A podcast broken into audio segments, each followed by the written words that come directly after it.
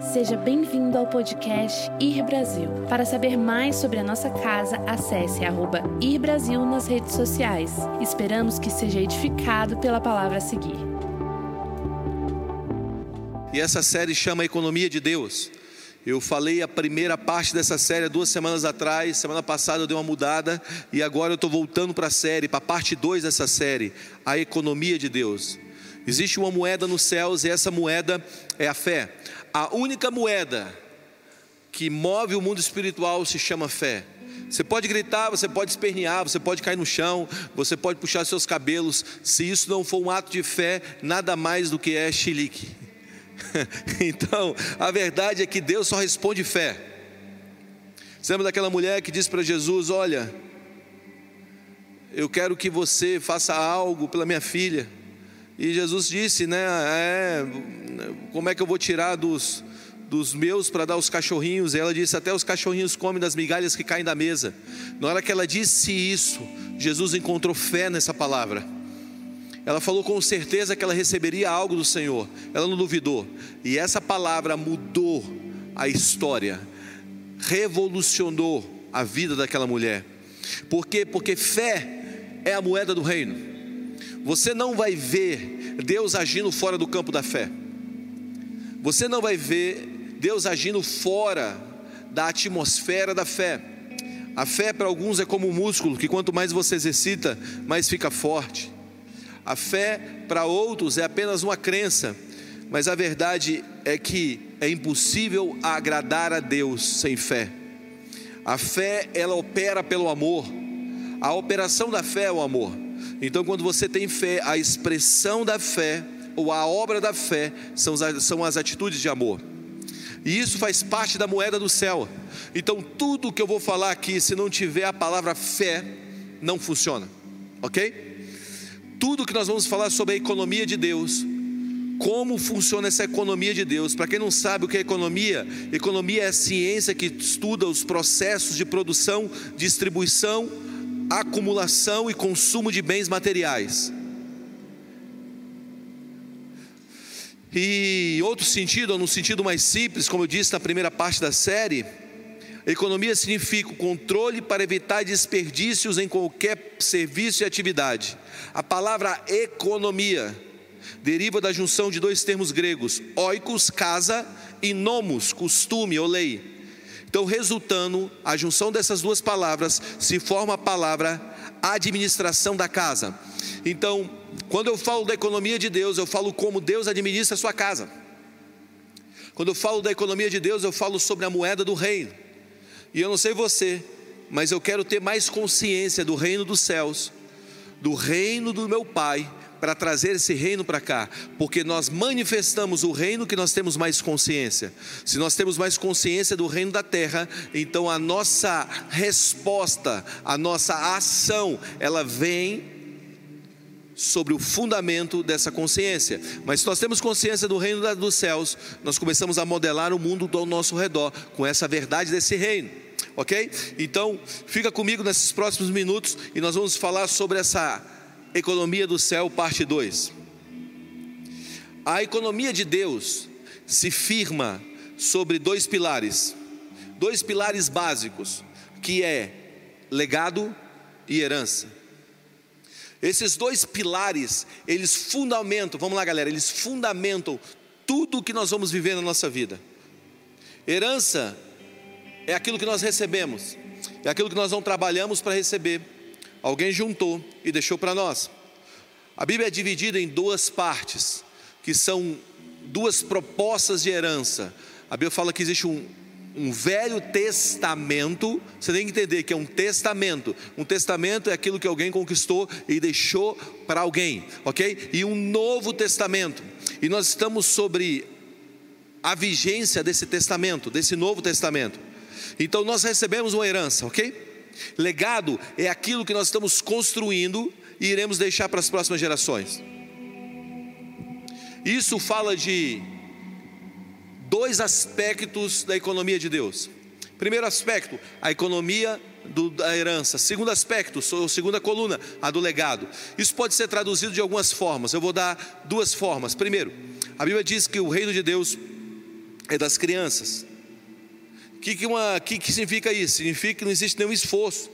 Você que é pai aí, quem estava orando agora, você tem filho, o teu filho pequenininho, quando é pequenininho, ele não faz nada para você. Na verdade, ele te dá trabalho, né? Porque você tem que acordar de noite para limpar ele, limpar a fralda. Você, você fica sem dormir, você faz mamadeira à noite, você acorda de manhã mais cedo do que era o costume da tua vida. Na verdade, quem é pai nunca mais, ou quem é mãe, nunca mais acordou no horário. Não sabe nem o que é, é dormir direito. Se você sabe, é porque você não está sendo um bom pai. porque a verdade é que os meus filhos pelo menos eles não me deixaram dormir por um bom tempo, nem eu nem Mara.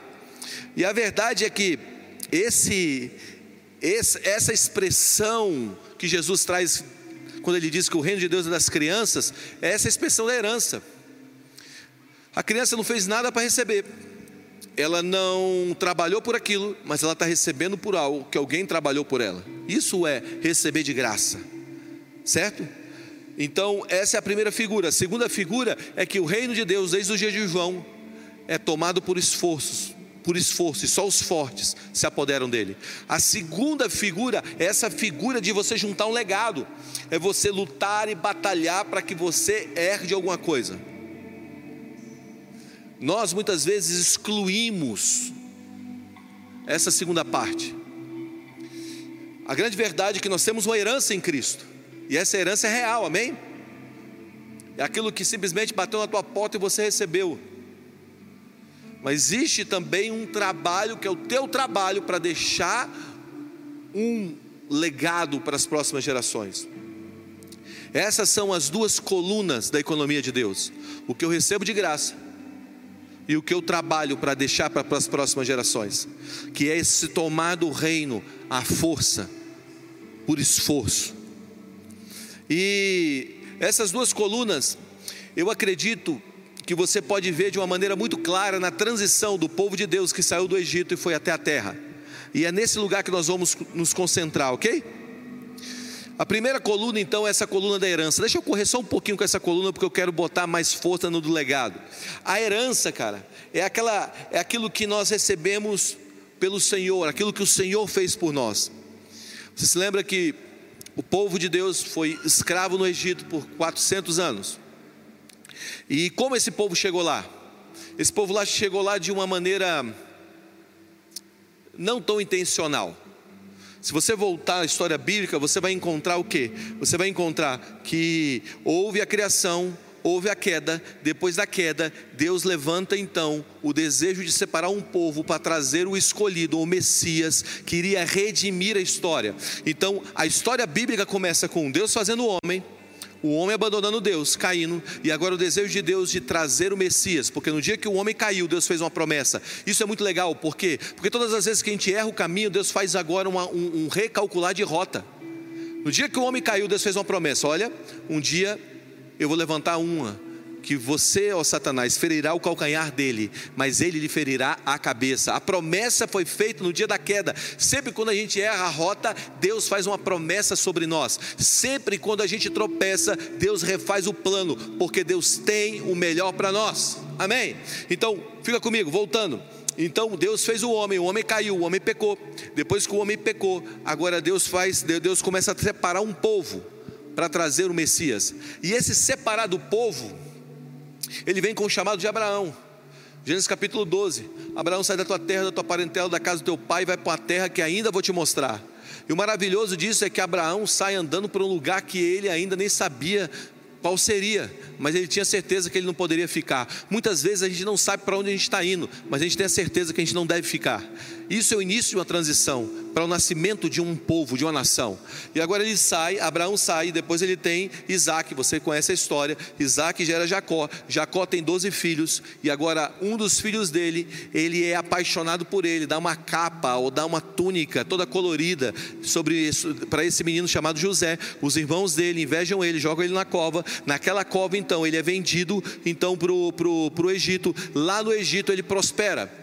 E quando ele prospera, o rei daquele lugar, o, o, o, faraó daquele lugar, ele tem então um sonho: que ele vê sete vacas magras, sete vacas gordas saindo do Nilo, as sete vacas magras comem as sete vacas gordas. E, essas, e, essa, e, e esse é o desenho de sete anos de provisão e sete anos de fome. Fica comigo. E agora, a fome bate sobre a terra, depois de José ter interpretado aquele sonho. E quando ele interpreta aquele sonho, ele se torna o segundo homem do reino. E agora a fome vem sobre a terra, todo mundo começa a passar fome, inclusive os seus irmãos que tinham ficado na terra, que foi prometida a eles. E agora eles descem ao Egito para pedir comida.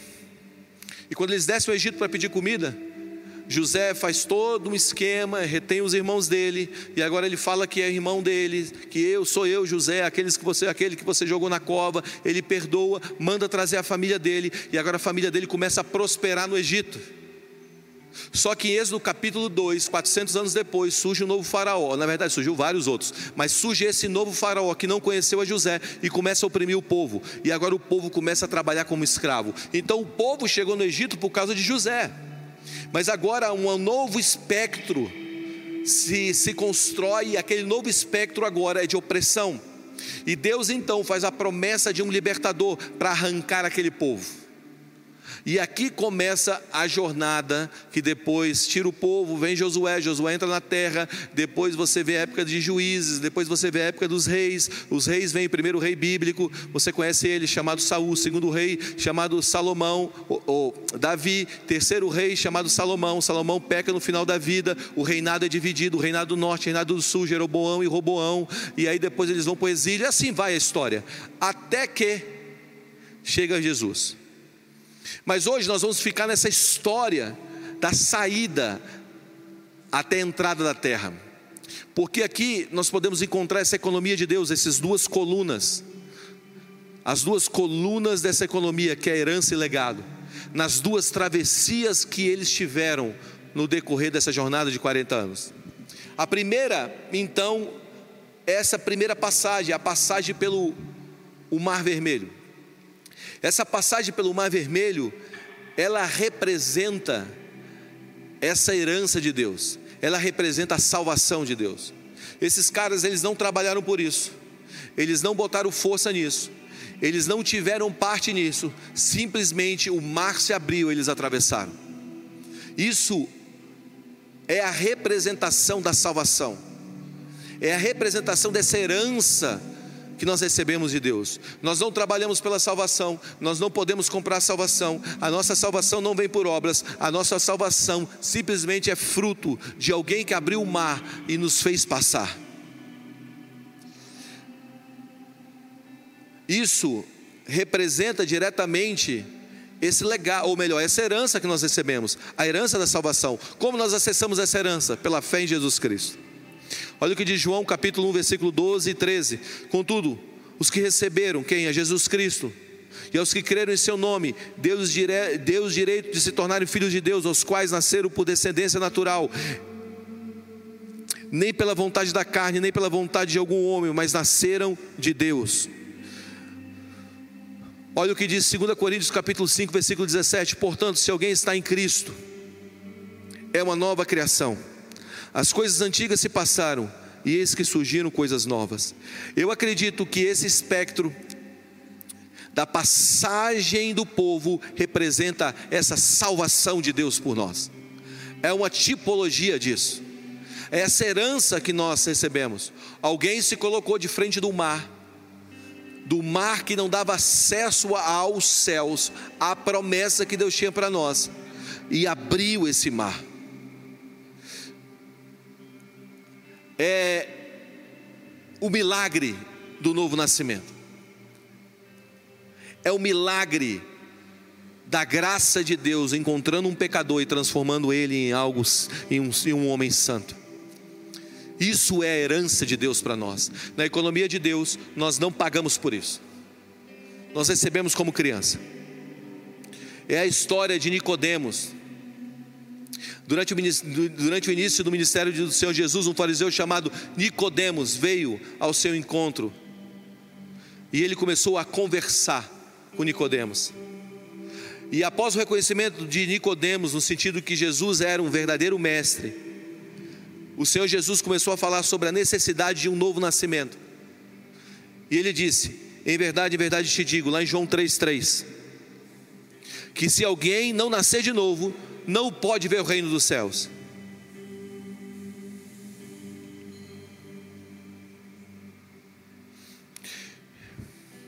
A palavra grega aqui, as duas palavras gregas para novo nascimento aqui, pode ser traduzidas de gerado em cima.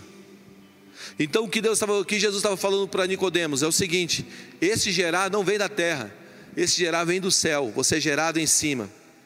Ao menos a, a, a menos que alguém seja gerado lá em cima, não pode ver o reino de Deus. O que significa isso? Significa que a parte da herança que nós estamos recebendo, que é a salvação, Deus age sozinho. A única coisa nossa é crer. Nicodemos pensou que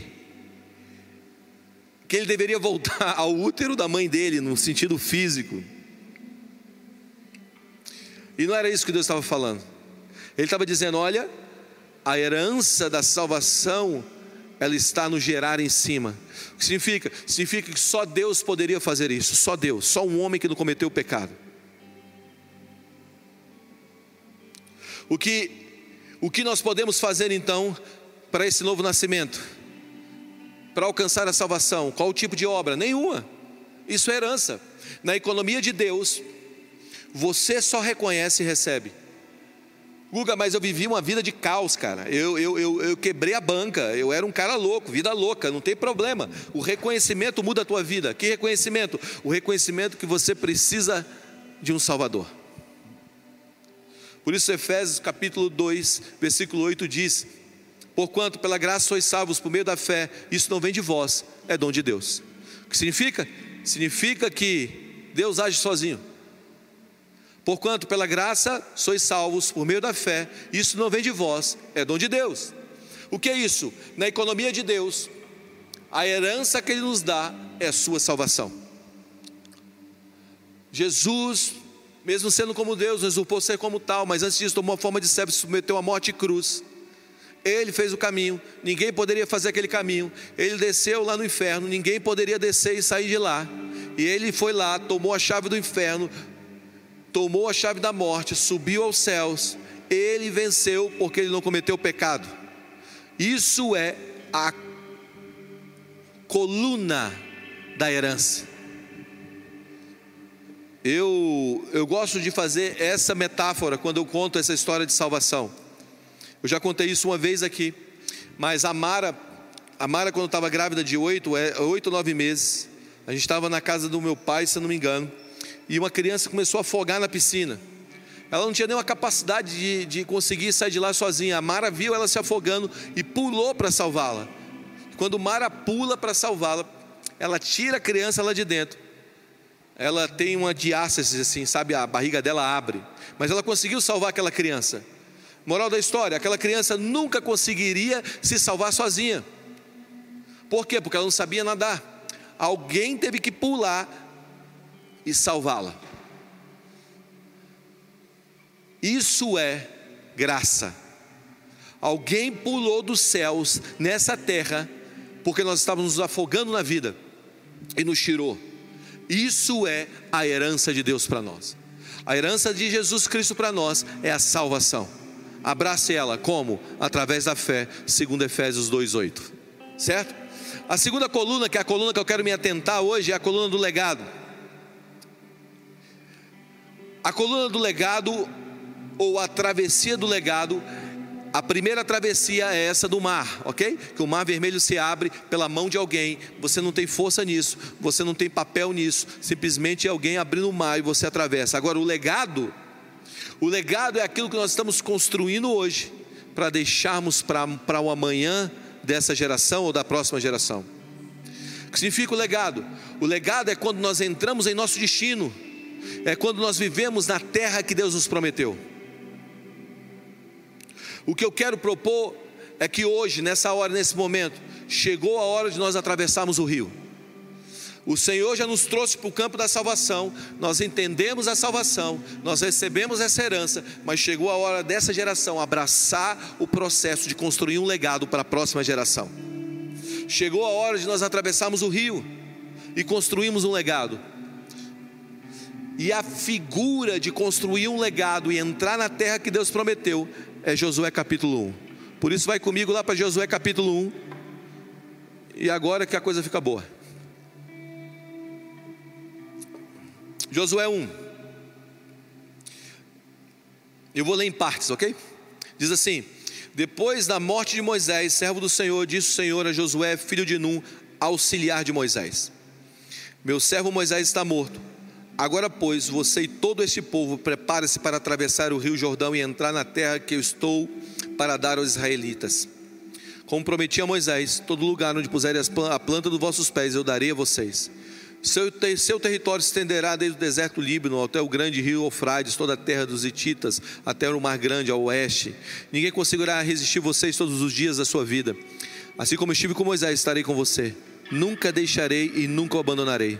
Seja forte e corajoso, porque você conduzirá esse povo para herdar a terra que prometi sob juramento aos seus antepassados.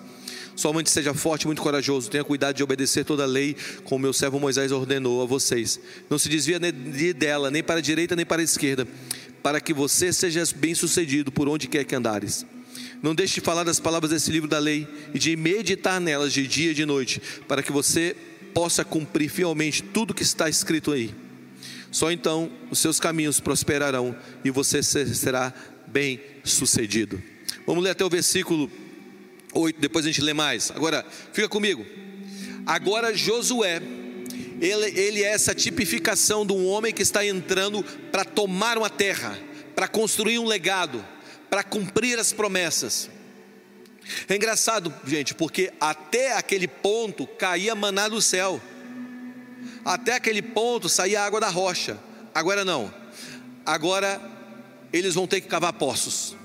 Agora eles vão ter que plantar. Agora a metodologia de funcionamento dos céus muda. Agora não é esperar as coisas caírem, agora é trabalhar e ser abençoado pelo trabalho que está fazendo. Agora é perceber que Deus está colocando eles para trabalhar para construir um legado. Isso é a segunda coluna da economia de Deus. Existem coisas que você recebeu de graça, mas existem coisas que você vai ter que lutar por elas.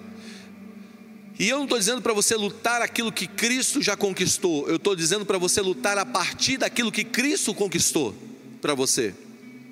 A terra era deles? Sim. As promessas eram deles? Sim. Mas eles tinham um trabalho pela frente. Eu quero propor que a gente tenha um trabalho pela frente para mudar essa nação. E eu quero te dar alguns pontos aqui de como construir um legado. Não sei se você quer fazer isso, mas o que eu mais quero na minha vida é deixar um legado para essa geração, para os meus filhos, para os filhos dos meus filhos, para os filhos, filhos, filhos dos meus filhos. É um sonho que tem no meu coração. Que as próximas gerações contem a nossa história. E onde tudo começa? O legado começa onde? Começa aqui no versículo 1. Depois da morte de Moisés, servo do Senhor, disse o Senhor a Josué. O texto está dizendo: Disse o Senhor a Josué, ponto 1 tudo começa com a voz de Deus. Um legado começa quando você escuta o Senhor. Disse o Senhor a Moisés. Eu não sei o que você tem escutado, mas hoje a gente vive num mundo barulhento. Cara, eu queria ter, eu queria, não sei você, mas eu queria ter um modo avião na minha vida, cara. Puf, desligar tudo. O telefone não toca, o WhatsApp não chega. Simplesmente silêncio. Sabe, nós estamos num lugar, cara, que é um lugar de ruídos. Hoje você liga a televisão, você tem uma informação, você vai para a internet, você tem outra informação. Hoje você liga num canal, tem um tipo de informação, você liga em outro canal, é outra informação contrária àquela informação. Hoje você, você abre o teu WhatsApp, o teu grupo da família, das senhorinhas, dos coroas estão mandando um tipo de informação, você entra num grupo de jovens, está mandando outro tipo de informação sobre o mesmo, sobre a mesma matéria, sobre o mesmo acontecimento. Sabe, a gente não sabe mais o que a gente acredita, que a gente deixa de acreditar. Nós estamos vivendo numa era de ruídos. E mais do que nunca, a gente precisa ouvir a voz de Deus. Josué estava no meio de ruídos. Josué estava vindo de um ruído de um povo que murmurava. Murmuração, gente, é intercessão maligna. O Josué cresceu no meio de uma geração, ou conviveu com a geração que estava murmurando da água que saía da rocha, estava murmurando do maná que caía do céu. Ele estava no meio de ruídos, mas a Bíblia diz que ele ouviu a voz de Deus. Quando você escuta a voz de Deus, sabe o que significa? Significa que Deus está transferindo os recursos de um mundo espiritual para um mundo físico. Todas as vezes que você tem a capacidade de ouvir Deus, significa agora que você está tendo acesso a algo que outros que não estão ouvindo Significa que você está tocando algo que outros que não estão ouvindo Deus não estão tocando. Eu quero que você perceba algo. Vamos lá, galera, perceba algo. O que Deus tem para nós começa com a palavra. O reino espiritual se move pela palavra. Deus construiu o mundo pela sua palavra. E disse Deus, e assim se fez. Tudo se firma na palavra. Qual é a palavra que Deus está te dando hoje? Isso faz parte do legado que você vai deixar para as gerações. Tem hora que nós temos que escrever a palavra na nossa parede da nossa casa. Tem hora que nós temos que escrever a palavra, até quando a gente passe correndo a gente consiga ler. Tem hora que nós temos que escrever a palavra no lugar mais importante, na tábua do nosso coração. Então, quando Deus está falando, Deus está transferindo um recurso de um mundo espiritual para o um mundo físico. E nesse mundo de ruídos, de vozes, nós temos que aprender que a voz de Deus é aquela voz de muitas águas. O que significa isso?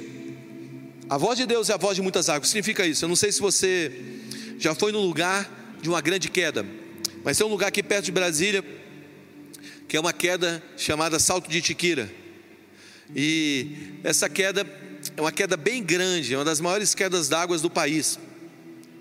E todo início de ano eu vou lá. E eu fui, eu fui no início desse ano lá, com a minha família e com um grupo de amigos. E o engraçado é que quando você vai chegando perto da queda d'água, você, você vai perdendo a capacidade de ouvir quem está do teu lado. Quando você está longe, até os sussurros são perceptíveis. Mas quando você vai chegando perto da queda d'água, você começa a falar: Ei, não chega muito perto, não. Aí você está do lado assim, cara, uma questão de dois metros. E a pessoa está dizendo, que? Porque a queda d'água, aquelas águas batendo, ela tira a capacidade de você ouvir outras vozes. A voz de Deus é a voz de muitas águas. Quando eu sei, quando eu sei que eu estou ouvindo Deus, quando eu estou percebendo que todas as outras vozes estão perdendo volume, porque eu estou perto da voz de muitas águas. Tudo começa com ouvir Deus. Se você quer deixar um legado, você vai ter que ser surdo para o mundo. Os caras vão dizer que você não vai conseguir, cara. Os caras vão dizer que é impossível. Os caras vão dizer que, que, que muitas vezes até o teu grupo, a galera do teu bando.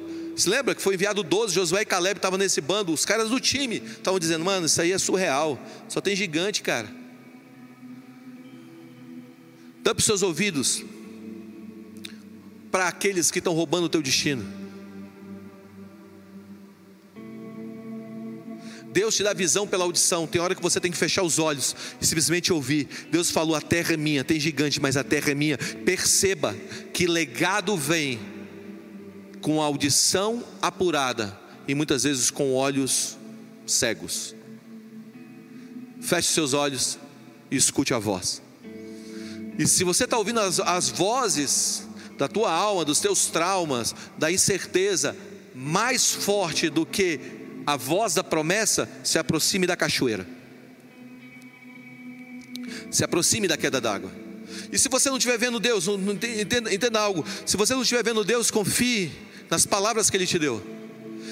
Eu me lembro que eu fiz uma coisa que uma, uma, uma, uma, uma encenação um tempo atrás aqui que eu estava dizendo, cara, como é que você percebe quando você olha para a circunstância e você não vê nada mudando e você percebe que Deus está ali? Eu saio de cena, cara. É aquela história, você não está me vendo, mas você está me ouvindo. Você está me ouvindo, mas você não está me vendo. Como é que você sabe que eu estou aqui? Porque você está me ouvindo. Sabe, nem sempre você vai ver Deus, mas você tem que perceber que Deus está lá porque Ele te falou algo. E Deus não é homem para mentir, nem filho do homem para se arrepender. O legado começa quando nós ouvimos Deus e contrariamos a realidade presente. E eu não sei porque Deus é assim, cara, mas Deus é assim. Deus fica prometendo as coisas que a gente não consegue fazer. Deus virou para Abraão e para Sara, homens que não podiam, um homem ou uma mulher que não podia ter filhos. Deus falou: Você vai ser pai de multidões. Vamos lá, gente. Deus promete só aquilo que a gente não consegue fazer. O que Deus quer que a gente faça? Que a gente desligue da nossa possibilidade e ligue na possibilidade dele. E aí nós começamos a construir um legado. São os loucos que empurram o mundo para frente. São aqueles que ouviram a realidade diferente do tempo e estão empurrando estão forçando. Se encha de fé nessa noite. Deus te chamou. Vamos lá. Deus te chamou. Deus te capacitou. A voz dele está sobre você. Ouça a voz dele. Tudo começa aí. A Bíblia diz que Josué ouviu a Deus. E grava isso. Guarda isso no teu coração, porque isso é uma das coisas mais fortes que eu aprendi na minha vida. Quando Deus fala, Deus está pegando recursos do mundo invisível e está depositando no mundo visível. Dois. Construir um legado é andar para um sonho, não é andar para um sonho, mas levar outros a um sonho. Olha o que diz o versículo 6. Tem gente que acha que quando você recebe um legado de Deus ou a voz de Deus, simplesmente para realizar o seu sonho. Não é para realizar o seu sonho, é para realizar o sonho de outros. Olha o que diz o versículo 8. Ou melhor, versículo 6. Seja forte e corajoso, porque você, você, quem? Você conduzirá este povo para herdar a terra. O que significa? Significa que o sonho não era para Josué apenas. Josué era servo de um sonho para levar um povo a conquistar a terra. Quando eu sei que eu estou construindo um legado, quando eu percebo que o meu sonho não tem a ver só comigo. Cara, se o teu sonho tem só a ver com você, está errado. O teu sonho tem que haver com tem, tem que ter tem que ter conexão com uma geração. O Deus disse a Moisés, disse a Josué: "O seu chamado é levar esse povo. O sonho que eu tenho para você, que é o seu sonho, não é para te servir, é para servir outros. É para levar um povo à promessa. Cara, nós estamos falando, nós falamos no início de José, né? Falamos que José lá chegou no Egito, levou o povo eu, eu fico pensando tem muita gente que não constrói um legado ou não chega na maturidade do seu chamado para construir um legado porque está centrado no eu. Você lembra José? José, cara, José tinha um sonho de Deus. Qual era o sonho de Deus? Ele viu o sol, a lua, as estrelas se dobrando diante dele. Mas José não chegou no sonho dele tentando convencer os outros a viver o sonho dele. José chegou no sonho dele quando ele interpretou o sonho de um padeiro. José chegou no sonho dele quando ele interpretou o sonho de um copeiro. José chegou no sonho dele quando ele interpretou o sonho de um rei. Então, quando você interpreta os sonhos dos outros, você começa a viver o seu sonho. Não existe desconexão de sonhos. Quando Deus junta um time, quando Deus bota alguém na tua vida, o teu sonho está conectado com o sonho dele de alguma forma. E quando você ajuda ele, na verdade, você está se ajudando a chegar lá. Por quê? Porque um sonho não é para satisfazer, não é para satisfazer o pessoal, é para gerar uma geração e levar ela a conquistar a terra. Três, tenha confiança. Se você quer construir um legado, cara, você vai precisar ter confiança. O texto diz: Assim como fui com Moisés, serei com você. O que ele está dizendo? Ei, aguenta a bronca. Se liga aí. Eu fui com Moisés, eu sou contigo. E o texto de confiança que eu mais amo, cara, que eu mais amo, Ulisses, é esse aqui, ó, Provérbios 3, versículos 5 a 7. Você quer aprender de confiança? Pega a Bíblia agora, abre em Provérbios 3, do versículo 5 ao 7. Vamos lá, Provérbios 3. Confie no Senhor de todo o seu coração e não Cadê? Aqui, não se apoie no seu próprio entendimento. Conheça o Senhor em todos os seus caminhos, ele endireitará as tuas veredas. Não seja sábio aos seus próprios olhos, tema ao Senhor e evite o mal. Confie no Senhor de todo o teu coração e não se apoie em seu próprio entendimento. Aqui a Bíblia está dizendo que existe um lugar para a mente e um lugar para o coração. Ele está dizendo: confie no Senhor de todo o coração e não se apoie no teu entendimento. Isso é muito doido. Por quê? Porque tem hora que teu coração vai te levar a um lugar que a tua mente não compreenda, não compreende. A maioria das pessoas que vivem só pela mente, elas simplesmente estão apagando a confiança.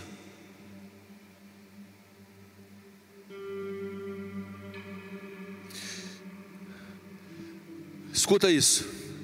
Se eu quero compreender tudo que eu vivo, antes de dar um passo de fé, eu já reduzi Deus ao, ao, ao meu tamanho, ao tamanho do meu entendimento. Eu vou repetir novamente. Se eu quero compreender tudo que eu vivo antes de dar um passo de fé, eu já reduzi Deus ao meu tamanho.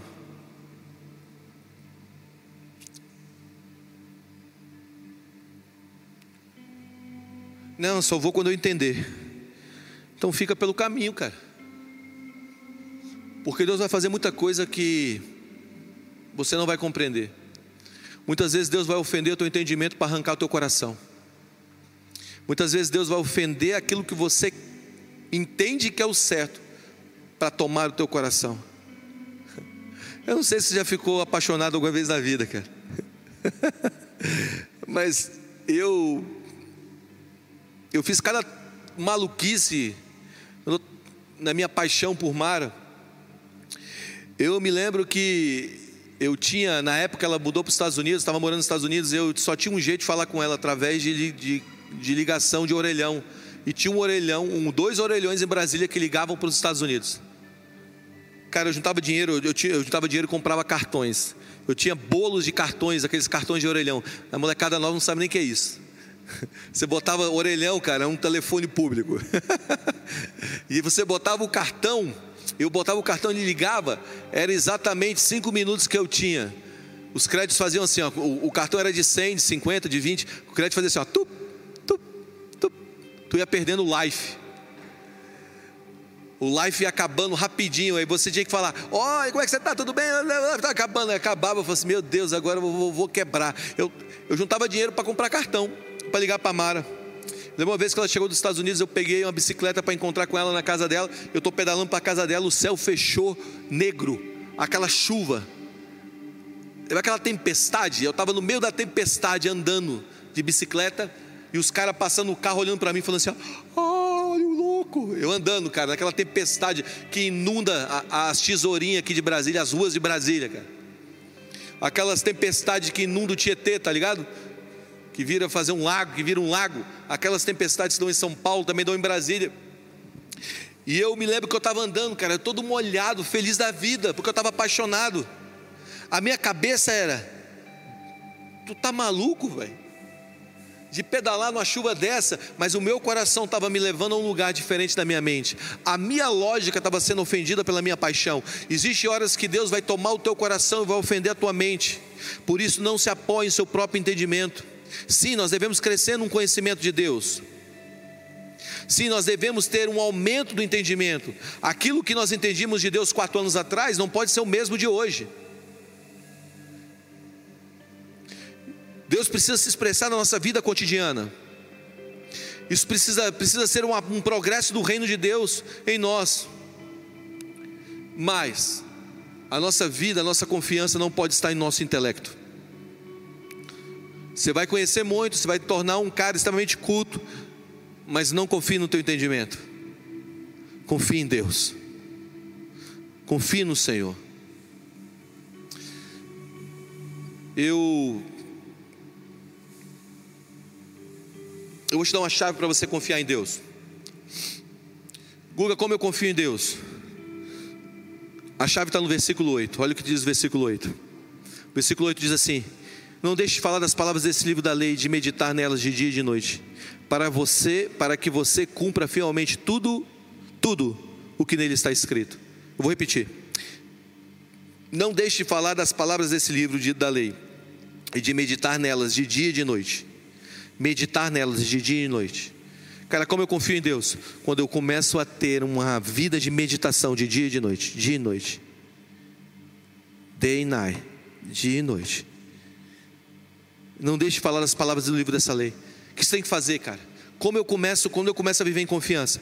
Quando eu começo a falar, cara, Deus tem um plano para mim. A palavra de Deus diz isso a meu respeito. Quando você começa a acreditar que você é um filho amado, mesmo depois de ter sido abusado pelo teu pai, de, ser, de ter, sido, ter sido extremamente ferido pela igreja, destruído pela igreja que você passou, quando você começa a acreditar nova, novamente na igreja e na bondade de Deus, quando você começa a falar, Falar o quê? A verdade contrária àquilo que você sente. Não deixe de falar das palavras desse livro da lei. Fale das palavras do livro da lei. Declare. E também de meditar. Você sabe que a palavra aqui, meditar, meditar aqui, é a palavra rugir. Olha que doideira, cara. Ele está dizendo: não deixe de falar das palavras do livro da lei e de meditar nelas de dia e de noite. Eu disse ontem, isso ontem num, num discipulado que eu fiz, num, num, estudo bíblico que eu fiz, eu disse que a palavra meditar é a palavra rugir, é a mesma palavra. Se você tem a Bíblia, olhe e vê aí, só você clicar você vai ver lá, rugir. Sabe por quê? Porque a meditação, meditação para a maioria das pessoas, é algo que é diferente da meditação cristã e bíblica. Vamos lá. Quando você lembra de meditar, o que, que você, que primeira coisa que vem na tua cabeça?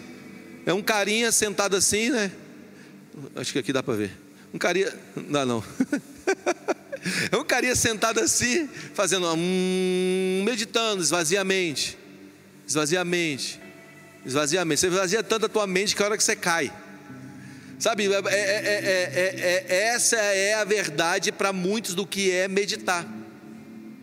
É você esvaziar a mente. Mas a meditação bíblica não é isso.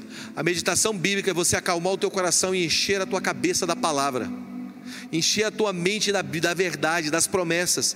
Por quê? Porque a partir do momento que a sua mente está cheia das promessas, quando chegam em verdade, a tua mente ruge. Por isso a palavra rugir é meditar.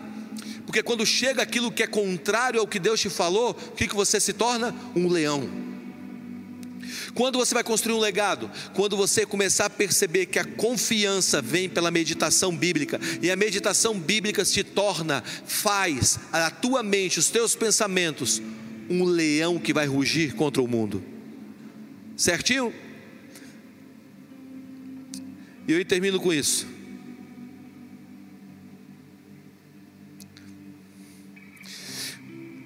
Se você quer construir um legado, seja corajoso. Coragem. Eu quero dizer para você: coragem não é opção no reino. Coragem é. É uma expressão do Espírito de Deus que há em nós. 2 Timóteo capítulo 1, versículo 7 diz: Portanto, Deus não nos concedeu um espírito de covardia ou de medo, mas de poder, de amor e de equilíbrio. Portanto, Deus não nos, não, não nos concedeu. Vamos lá, Deus não nos deu. Deus não nos deu. Se existe um espírito de covardia de medo na nossa vida, isso não vem de Deus. Seja guiado pelo Espírito Santo. O medo é o pecado mais aceitável na igreja. A gente não aceita lá a imoralidade, a gente não aceita lá as mentiras, a gente não aceita o roubo, mas a gente aceita as pessoas medrosas. E quando eu falo as pessoas, eu não estou dizendo relacionada à vida delas, mas o Espírito que está guiando elas. Quero te fazer uma pergunta: o que você faria se você tivesse dez vezes mais coragem do que hoje?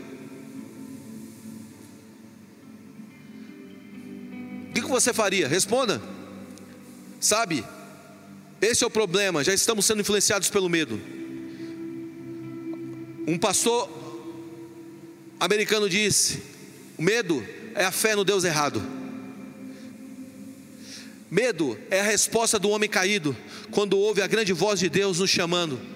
Deus virou para Adão e falou assim: Adão, cadê você? Ouvi a tua voz, tive medo e me escondi. Gênesis capítulo 2. Escuta o que eu vou te dizer: medo é a resposta do homem caído quando ouve a voz de Deus. Quando Deus te promete uma coisa grande, sabe qual é o problema nosso? O problema nosso é que nós estamos no espírito de covardia, e aí nós temos medo de avançarmos. Não tenha medo, quebre as pontes com o passado.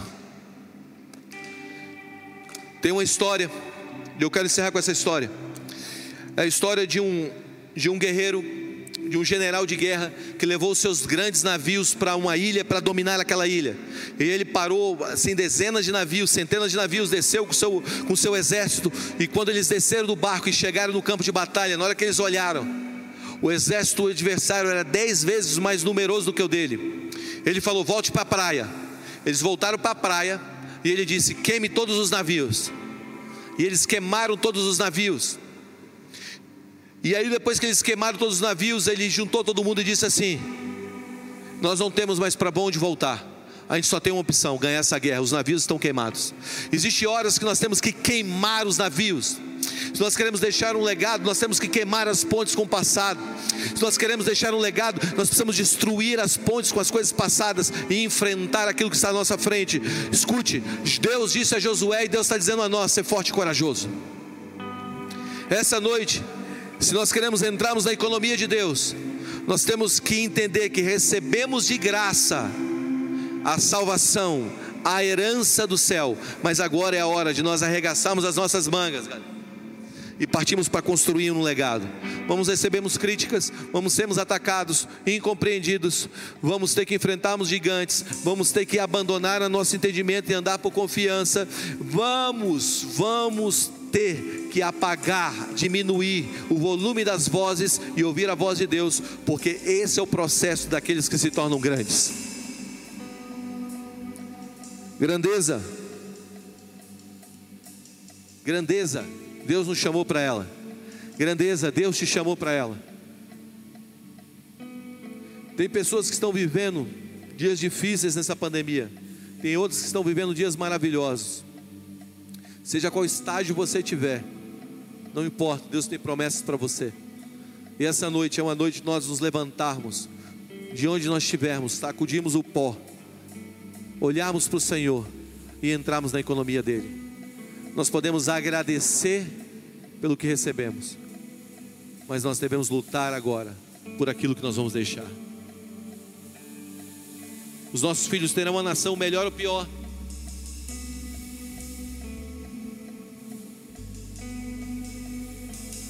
A geração que vem depois terá um evangelho muito mais sólido, um evangelho fraco, de homens que viveram de conveniência do evangelho ou aqueles que abraçaram a verdade e foram até o fim. Eu quero acreditar que existe uma geração agora, nesse exato momento, que está se levantando e dizendo: Eis-me aqui, Jesus, para deixar um legado para o mundo. Quais são as questões difíceis da nossa geração? São essas que nós devemos abraçar e resolver. Quais são os problemas, as equações que ninguém conseguiu responder? São essas equações que nós temos que dar resposta. O Senhor está nos chamando para deixarmos um legado. A terra é de gigantes, mas é nossa. Existem gigantes, mas a terra é nossa.